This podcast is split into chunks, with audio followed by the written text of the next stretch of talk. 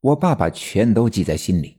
我奶奶把包好的包袱放在一边，转身去外屋厨房拿了一个小盆去仓房舀米做饭。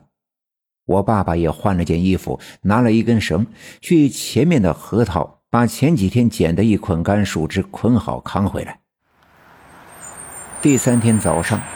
通往县城的大客车果然如约的来了，从车上下来几个人，想必是村里谁家的亲戚。通车了，方便了，就来我们刘家镇走走亲戚。车票也不贵，当天还能打个来回。腊月里，农闲的季节，许多手头宽裕的村民便纷纷上了车去县城逛逛。别说是前两年，就说前阵子。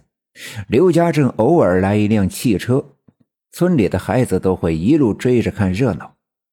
而如今，人们可以亲自的坐上这又宽绰又亮堂的大汽车，人们都很兴奋，坐在车里开心的互相聊天。我爸爸把我奶奶送上了车，目送着大客车缓缓的开走，便转身回了家。奶奶交代过，她不在家的这几天要照顾好我。我爸爸用奶奶留下的那把钥匙，打开了炕烧的红漆木柜，里边果然有一张折叠好的黄纸符，还有三炷香。我爸爸把这些东西拿了出来，又在下面翻出了那串腰铃，给我绑在腰上。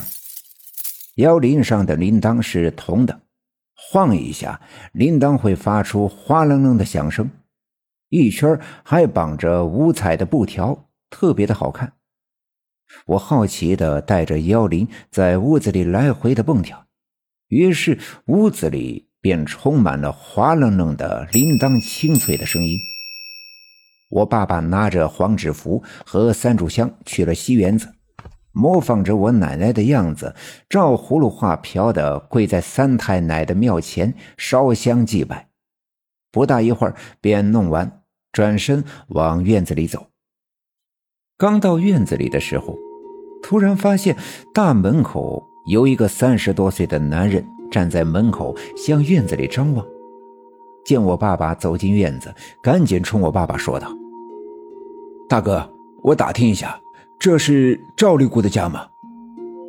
我爸爸上下打量，这男人虽然身形消瘦，脸色憔悴，但还算面善，便答应道：“是啊。”你是？那人一听，面露喜色，赶紧说道：“大哥，我是远道来找六姑救命的。原来是来找我奶奶看事儿的。尽管我奶奶不在家，但出于礼貌，还是把这人给请进了屋子。外面天冷，我爸爸给这男的沏了一杯热茶。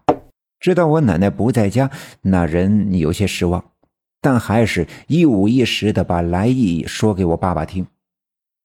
原来这男的叫李铁军，今年三十七岁，家住在县城北面的八家子镇，是坐大客车来到我们这刘家镇，慕名来找我奶奶给看事儿的。他去年把媳妇儿和四岁的儿子留在家里，跟着一个工程队去外省的一个大山里的铁矿打工。铁矿地处深山，这一去就是一整年。前阵子工程队里发了工资，也就要过年，便回到了家里。原本以为自己赚了钱回家呀，就可以翻建自己的房子，过上老婆孩子热炕头的好日子。可到了家才发现，自己的四岁的孩子丢了。他的媳妇儿鼻涕一把泪一把的跟他说：“他们的孩子半个月前丢了，怎么找也没找着。看着自己那憔悴的不成样子的媳妇儿，再想想自己那活泼可爱的儿子，生不见人，死不见尸。”李铁军顿足捶胸，后悔自己不该为了多赚点钱，留下老婆孩子去了外地。后悔自己不该一年都没回一次家，可后悔又有什么用呢？又能挽回什么呢？可事情既然出了，也只能接受，毕竟自己是个大老爷们儿，总得要把日子向前看。于是他便劝他的媳妇儿说：“没了就没了，我们伤心难过呀，要死要活，那孩子也是没了，我们就得往前看，好好过。我们都还年轻，慢慢的再要一个孩子，好好的照顾长大。”他媳妇儿听了他的劝，情绪多少平复了一些。